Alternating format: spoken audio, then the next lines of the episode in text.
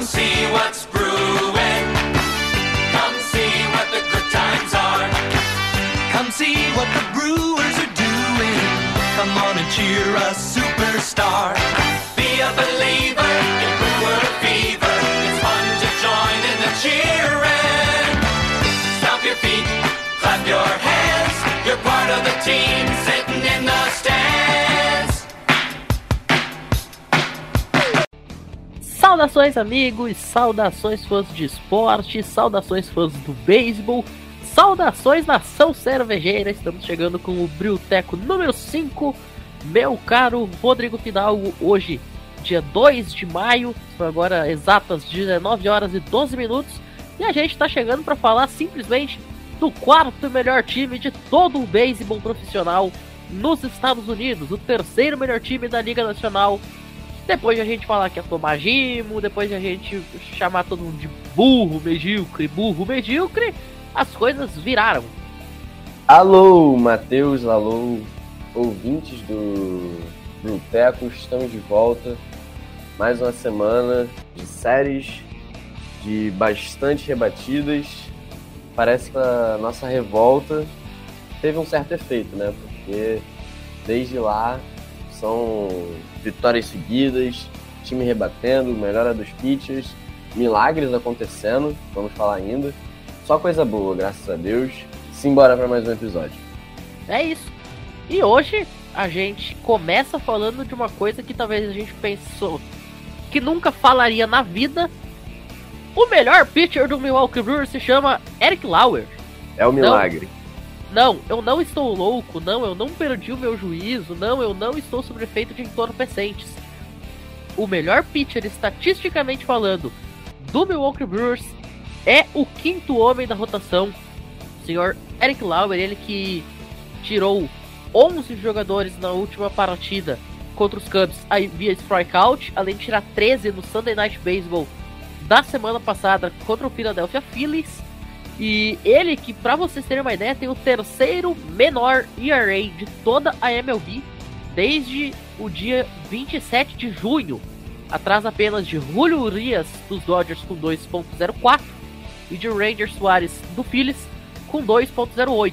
O Lauer aparece aí com 2.16, o Burns com 2.21 e o Adrian Hauser com 2.25.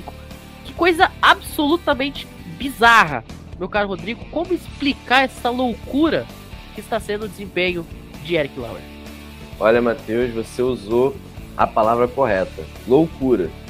E pra gente já pegar o hype aí da, da Marvel, né? Vai estrear aí o, o filme do Doutor Estranho no Multiverso. Já comprei meus ingressos hoje, sexta-feira, vou ver. Ainda tem que comprar. Eu acho que o Doutor Estranho errou mesmo o feitiço.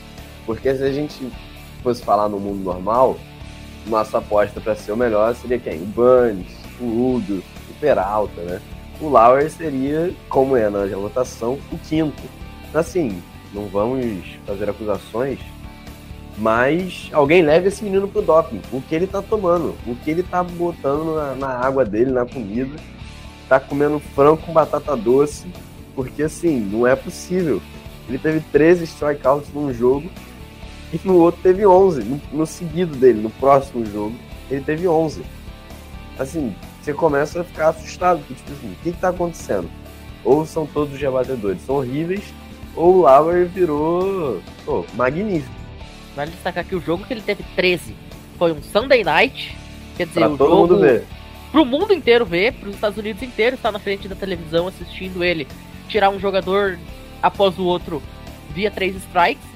E o próximo jogo que ele mete 11 é contra o maior rival do time. Ele tá sendo, assim, é insanidade ao nível extremo. Eu, pelo menos, nunca que eu ia esperar o Lauer tendo esse desempenho. Né, o Lauer, ano passado, ele teve uma certa evolução e tudo mais, mas do jeito que ele tá, ele só perde em strikeout pro Burns, no nosso time. Ele tem 34 strikeouts na temporada. Ele é o segundo. Pro terceiro com mais, é a diferença de 9. Porque o Peralta tem 23 só. Não É. são 9, são 11. Não, e detalhe, ele fica em segundo no time e em quarto em toda a Liga Nacional no quesito de strikeouts. Cara, isso é loucura. E ele é o único do nosso time que tem duas vitórias e, e nenhuma derrota, né? Tem o Milner aqui, mas vamos considerar isso. Porque o Burns tem uma vitória e uma derrota, o Peralta tem uma derrota, né? Isso computado como estatística. O Woodruff tem duas vitórias e uma derrota. Então, assim, o jogo que o Lauer vai começar, a gente já pode falar que fica um pouco ansioso para ver ou a gente tá, tá botando muito hype assim, o próximo jogo ele espalha farofa e acaba com tudo. É, claro que sempre é muito cedo para você fazer qualquer tipo de prognóstico em cima de uma temporada que começou a virar o seu primeiro mês agora. A gente tem uma expressão que a gente usa muito, principalmente lá no, no, no Rebatida, né? Que é o beisebol de abril. Nós estamos no beisebol de abril. Agora, que são números muito incríveis, isso não tem a menor dúvida. Por exemplo, só pra gente ter uma ideia, o, o Lauer neste momento, ele tem simplesmente um ERA top 10 na MLB. 1.93. É o mesmo ERA, por exemplo, que o Tyler McGill tem lá nos Mets e o Corbin Burns tem nos Brewers. E é um ERA aí que fica abaixo da casa dos dois, na frente de gente como Walker Buehler, Kevin Gosman, Clayton Kershaw, Max Scherzer, sabe? É bastante bizarro você colocar o Eric Lauer no, no meio desses caras aí, Garrett Cole. Sim. Não, e o importante, ele é o quinto da nossa rotação. Se a gente já falava que a nossa rotação era uma das melhores, estava ali no top 3 melhores rotações da liga, o nosso quinto arremessador, tendo esses números, pô, absurdo, porque o nosso primeiro jogo é Burns. Depois o Woodruff, tudo bem. O Woodruff ainda não se encontrou na temporada. Mas é o Woodruff. Depois Peralta. E aí vem uma queda pro Hauser, mas que também não era tanto porque você mesmo mandou no, no grupo esses dias que o Hauser estava entre, em um certo período de tempo, entre os melhores lá de. É a estatística que eu acabei de dar aqui logo no começo da gravação. O Hauser Sim. é o quinto com o menor ERA da MLB desde junho do ano passado. Pois é, o nosso quarto arremessador tem isso e o nosso quinto tendo 13 strikeouts em um jogo e no próximo tem 11. E top 10 de ERA no ano de 2022. Exato. A rotação vira pelona e com, a gente podendo falar, três nomes de peso e dois nomes que você falaria, ah, aqui cai o desempenho, né, para ser explorado. Se nos primeiros podcasts a gente estava reclamando muito, né, dos pitches e como tinha sido uma pré-temporada bem ruim, e foi. Esse começo da temporada, esse beisebol de abril, como você falou, tem sido até surpreendente você ver o Lauer nesse nível de jogo, né? É surpreendente. É, vale destacar que, por exemplo, neste momento, o pior pitcher dos Brewers é o Fred Peralta. Assim, em questão de estatística, né? Nas Sim. estatísticas, o cara que vem jogando pior é o Fred Peralta. Aí você vai me dizer, ah, mas o Peralta então deve estar, sei lá, com o ERA na casa de 10. Ele deve estar lotando base. Não, cara, o ERA dele, por exemplo, tá na casa de 5. É redondinho 5. Só que ele não tá conseguindo ser tão dominante quanto ele era. Olha só, não é que a gente tá falando que o cara tá jogando mal porque ele não tá sendo tão dominante. É bizarro, chega a ser até engraçado. Peralta, por exemplo, pra Sim. gente falar um pouquinho dele. As estatísticas dele neste ano. Ele tá 0 de 1 em win loss, o ERA de 5.0 e 23 strikeouts. Esse é o pior pitcher do time. Assim, parece que a gente tá, tá jogando o MLB The Show sei lá, deram um dinheiro pra gente e a gente podia montar a melhor rotação. E a gente montou a melhor rotação que a gente podia fazer, entendeu? É surpreendente e muito bom. E contar que o nosso bullpen também é de alto nível, né? É coisa de maluco. E a gente tava comentando aí sobre a questão do Woodruff e do Peralta não terem se encontrado aí no ano. Vale destacar um detalhe muito interessante. Ambos irão jogar nessa semana contra o Cincinnati Reds, que é o pior time do beisebol, tá 3 e 19, sendo que dessas três vitórias, Duas delas vieram na primeira série do ano contra o atual campeão Atlanta Braves. Então é um time que ganhou um jogo aí nos últimos 16 que teve. Então é, é uma série, série para ganhar confiança. É a série para ganhar confiança. É a série pro, pro Burns e pro Peralta fazerem tipo seis entradas sem ser decorrida para as estatísticas dele baixar, para meter uns 7, 8 strikeouts ali e, e sair por cima. Fazer um no-hitter, um jogo perfeito Calma, torcedores, calma. torcedores, calma. Essa temporada que nós só tivemos até agora um no-hitter, né? A prova que realmente os prognósticos estavam certos dizer que em 2022 as coisas iam voltar ao normal. Porque Sim. ano passado, nessa altura do ano, a gente já tinha uns 95 no-hitters. E este único que foi exatamente na sexta-feira passada, o jogo entre Mets e Phillies. Foi um no-hitter combinado de 5 pitchers. Né? É, o nosso ano passado foi de dois apenas. E falando de, de pitcher, né? Só pra gente passar por isso, o Raider, que é do nosso reliever, o que fecha os jogos, conseguiu salvar, né, todos os jogos. Foi eleito o, o reliever do mês, né? A gente sabe, né, de, de como ele é bom. Mas, né, passando aqui, né, ele teve 10 oportunidades de salvar o jogo e ele salvou as 10. E não só isso, o Raider que tá 10 de 10 em save situation na temporada, né, com nenhuma corrida e por consequência ERA de zero. E com o décimo dele na temporada, né, que foi contra os Pirates, ele já chegou a 106 na sua carreira lá em Milwaukee, empatando com o John Axford pela segunda colocação na história da franquia nessa estatística, e fica atrás apenas do Dan Plesac, que tem 133. Ou seja, o Josh Hader ele está a 27 saves de se tornar o campeão dessa estatística na história do Milwaukee Brewers. Lembrando que no ano passado, quantos saves ele teve? Ele teve uns, cerca de 40 saves, não teve? Foi, teve até uma sequência muito boa. É, eu lembro que ele começou a temporada 19 de 19. E aí depois ele teve o primeiro blown save, acho que no 20, no 21, por ali. Há pouco mais de uma hora, a liga divulgou os líderes em home run e ERA. Strikeout é o, o Burns lidera, 43 a liga toda. ERA é o Pablo Lopes, com 0,39. Esse array do Pablo Lopes é uma coisa completamente fora da realidade. O, meu The Show, por exemplo, eu sou pitcher, né, no Road to the Show. E o meu ERA ficou na casa de 0.59, uma coisa assim. E eu falei, cara, isso aqui é só coisa de videogame. Aí me aparece o Pablo Lopes no primeiro mês do beisebol profissional e mete um 0.39. Tipo Assim, cala a boca, maluco, não sabe de nada. Uh, mas o que a gente vinha falando do, do Josh Hader, né? Josh Hader, ele está aí a 27 saves de se tornar o campeão dessa estatística na franquia. Para efeito de comparação, no ano passado, por exemplo, ele teve mais de 30. Né? Então, logicamente, ele já teve 10 esse ano. É, para ele alcançar aí esses outros 27, ele teria que fechar a temporada em 37. Mas, assim, ele tem uma chance realmente muito clara de chegar lá. Porque nesse momento a gente teve o quê? 23 partidas na temporada e ele já salvou 10. Sim, exatamente. Então, não precisa ser nenhum gênio da matemática. Se passou 23, são 162, a gente ainda vai ter 139 jogos pra fazer. Desses Caraca. 139, Temos um matemático né, no episódio. desses 139 jogos, pra ele fazer 27 saves, não é a coisa mais difícil do planeta Terra, não, viu? Não é? Eu tenho confiança que vai. Logicamente a gente sabe, né, que pro save, né, pra você ter a chance de salvar o jogo, tudo também depende do, do seu ataque, né, e, do, e de como a- os outros pitchers foram no- durante o jogo, né, se o jogo tá muito apertado e tudo mais. Então, sim, o ataque, né, a gente vai falar que tá funcionando, mas logicamente a gente não tá ganhando todas de, né, de zero, a gente mete 18 corridas por jogo, mas é um trabalho conjunto e que, mesmo com o time às vezes não performando num, num alto nível, produzindo várias corridas, chegando na nona entrada com o time a uma, uma corrida na frente, o Raider vai entrar, você se sente mais seguro. Logicamente, que o Raider tem umas horas que, que quer dar aquela espalhada na farofa.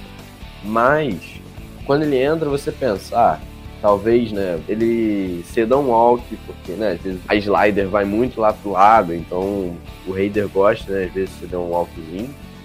Mas o que vem três strikeouts, você já fica, vamos, vem, vem, vem. Pra, pra o jogo acabar e a vitória vir, entendeu? Então o Raider passa uma confiança muito grande e vai bater o recorde, não tem jeito. Em 23 ele salvou 10, vai dar. Fazendo um cálculo rápido aqui, ele precisa de 27 saves. No universo aí de 139 jogos, isso dá mais ou menos um save a cada 5 partidas. Não dá um número exato aqui, mas vai dar aproximadamente um a cada 5 jogos. É um número bastante plausível, considerando que a gente está falando do Josh Hader.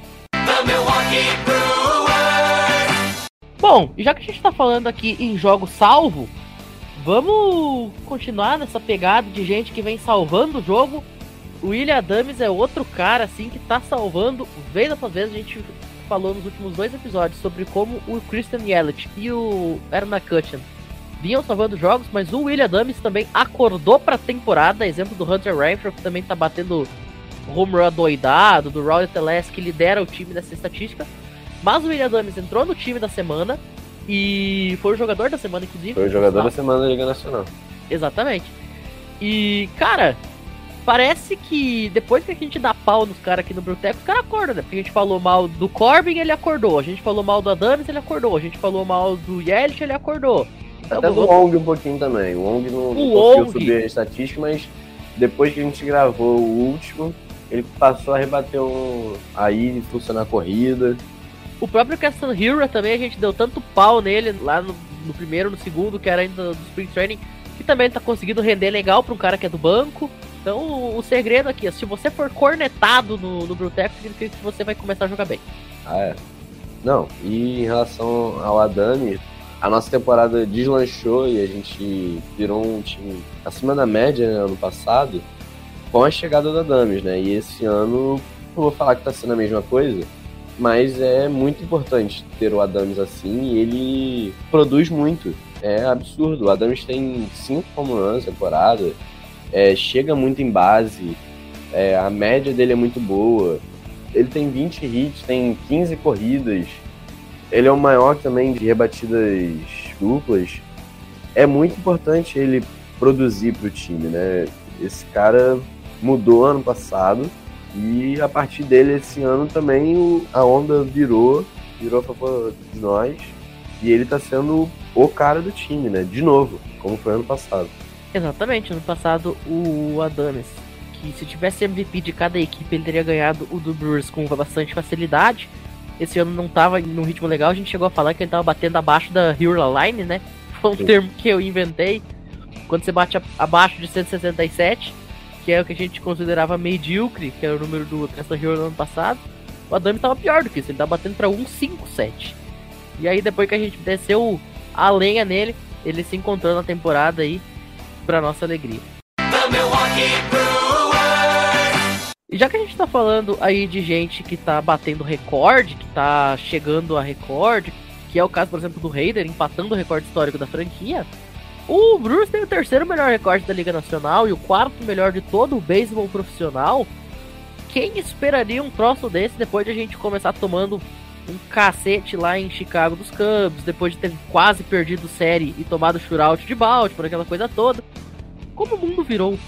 É, exatamente. Não, e nem só do começo da temporada, parecia que desde o ano passado tava vindo uma maré de uma lentidão de derrotas.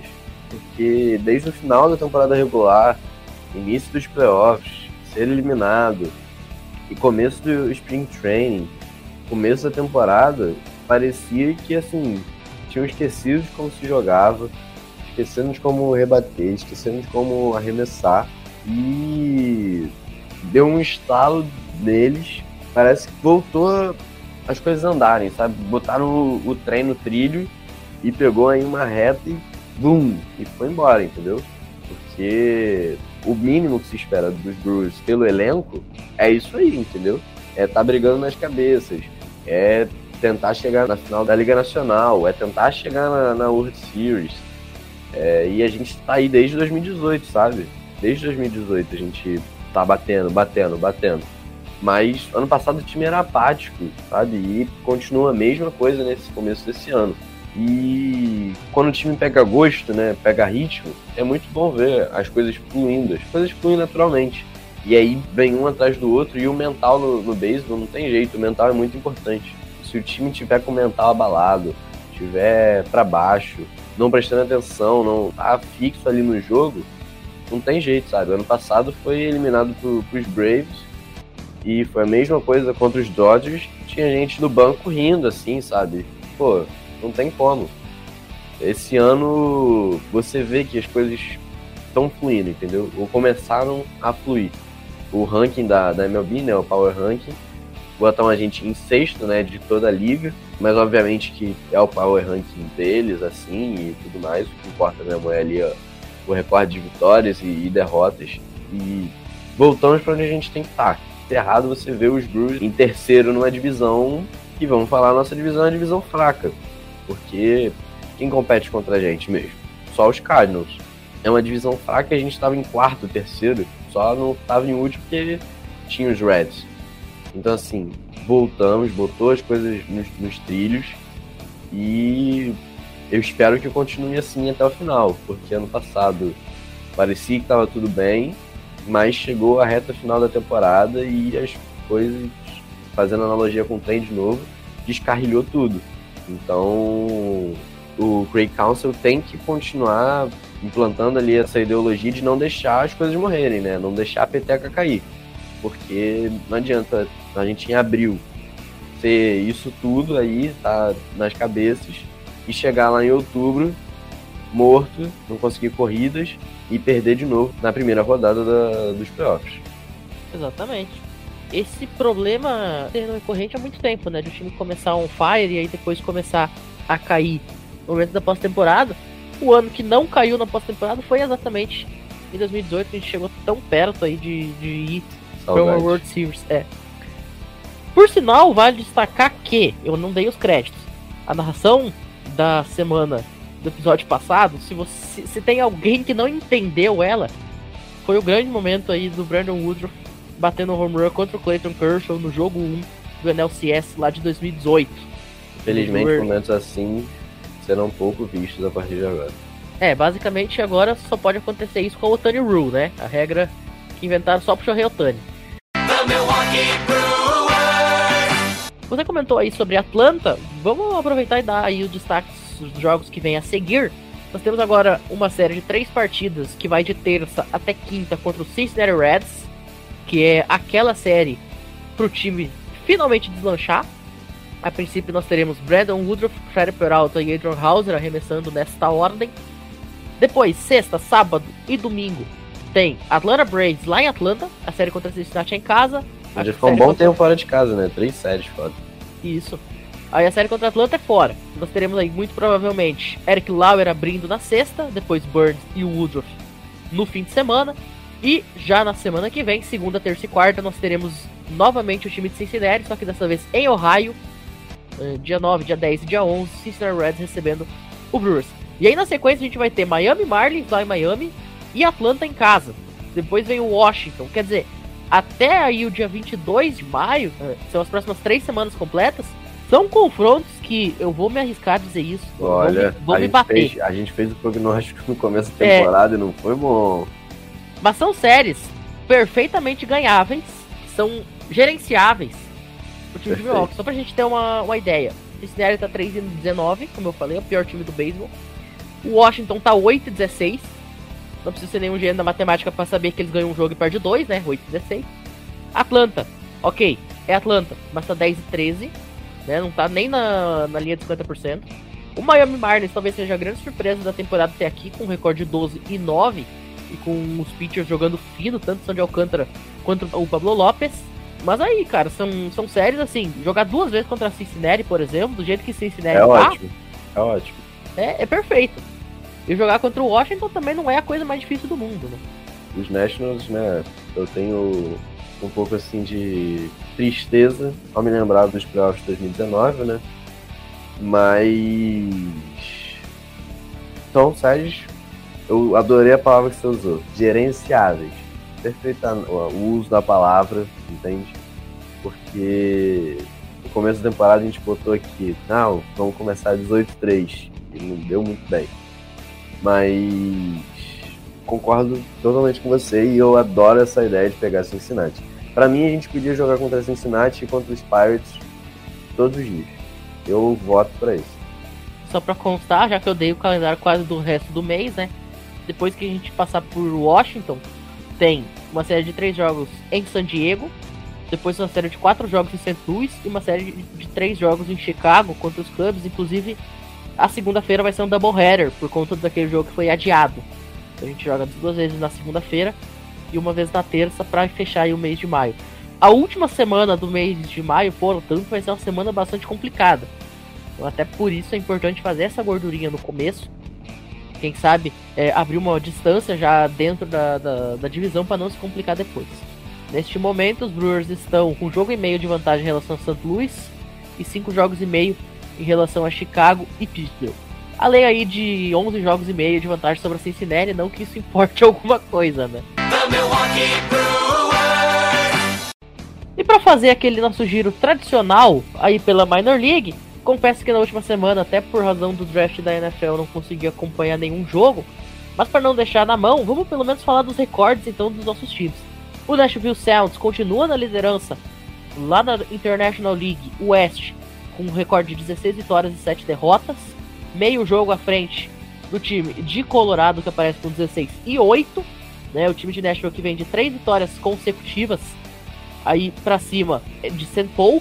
O jogo do último domingo acabou sendo cancelado, mas enfim, o time veio de 3 vitórias consecutivas.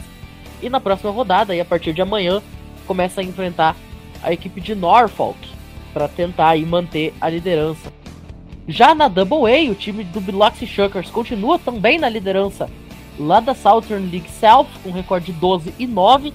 São dois jogos e meio de vantagem para cima de Montgomery e três jogos para cima de Pensacola. Então as coisas vão bem lá no Mississippi. Destaque aí que a próxima rodada do time do Biloxi Shuckers é exatamente contra Montgomery. Então a chance aí de abrir ainda mais vantagem dentro aí da liderança da Southern League. E passando rapidamente pela Single A, o time do Wisconsin Timber acabou perdendo aí a série que teve no fim de semana e acabou caindo um pouco na tabela, parece três jogos atrás aí da liderança da Midwest League West, com recorde aí de 12 e 9 contra 15 e 6 do time lá de Minnesota. Vamos continuar acompanhando.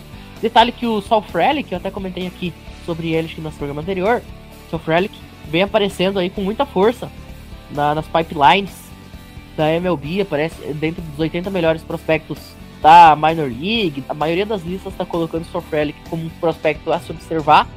Então vamos ficar acompanhando o desenvolvimento dele, como eu falei, nessa pique de primeira rodada no draft do ano passado. E por falar em Minor League, quem quiser acompanhar aí um pouquinho melhor o que está acontecendo nas farms dos Milwaukee Brewers, acompanha lá o Show Antes The Show, o podcast tem lá no Fambonanet, exemplo do nosso, produzido aí pelo Vitor Salviano, pela galera lá. Programa bastante interessante, aí que eles falam de toda a pipeline da MLB. Fica a dica aí então, Show Antes Da Show, podcast do Fambonanet especializado apenas no, no college baseball e na, nas minor leagues, feito pelo Vitor Silva, pelo Guto e pelo Salviano. E para fechar a informação da, das minors, né, o Mike Brousseau e o Alex Jackson foram votados para Triple A. É, exatamente. Esses dois jogadores acabaram sendo relegados, vamos dizer assim, por conta que agora em maio todos os times precisavam cortar dois jogadores do elenco, né? Os dois acabaram sendo sacrificados aí. Confesso que o Brousseau eu, eu, eu gostava dele, tá? Eu também. Não, não imaginei que ia ser ele o escolhido. Exatamente, eu também queria que ele ficasse, mas confesso que agora de cabeça não consigo pensar em quem eu desceria. Carantini tinha que deixar ao invés do Jackson, tudo bem. Dito isso, a gente encerra a edição de hoje. E fique agora então com a narração mais do que lendária, mais do que especial. Narração feita aí pelo Dwayne Mosley, lá da ABC, no título da American League, pelo Milwaukee Brewers, o jogo 5 do ALCS de 1972. O lance que encerrou a Liga Americana naquele momento, Brewers ganhando a flâmula. The Brewers won the pennant pela primeira e única vez até o momento em sua história, batendo o Carolina Angels. A torcida entrou para dentro do Milwaukee Care Stadium, aquela festa, pessoas bebendo de forma bastante responsável, né, o melhor estilo de Wisconsin, de forma totalmente consciente, né? Só que não. E a comoção geral tomando conta de Wisconsin. Infelizmente, depois a gente sabe o que aconteceu lá contra St. Louis. Mas tá na história, o título do Milwaukee Brewers em 1982 na Liga Americana. Saudades agora sim- do que a gente não viveu, hein, Matheus? Saudades do que a gente não viveu, perfeito. E agora sim, dito isso, a gente encerra na edição de hoje deste Biblioteco número 5, com mais uma rodada na mão, mais uma Miller pra todo mundo. A gente se despede e até a semana que vem. Valeu! Alô! Vlad ready. 1 2 pitch. Ball line to out. It's short. He throws. It's over. The Brewers have won the American League pennant. Milwaukee, you have a World Series. Thousands of people streaming on to the field at County Stadium. It is absolute pandemonium. They are surrounding the Brewers. They have defeated the California Angels three games to two, and they now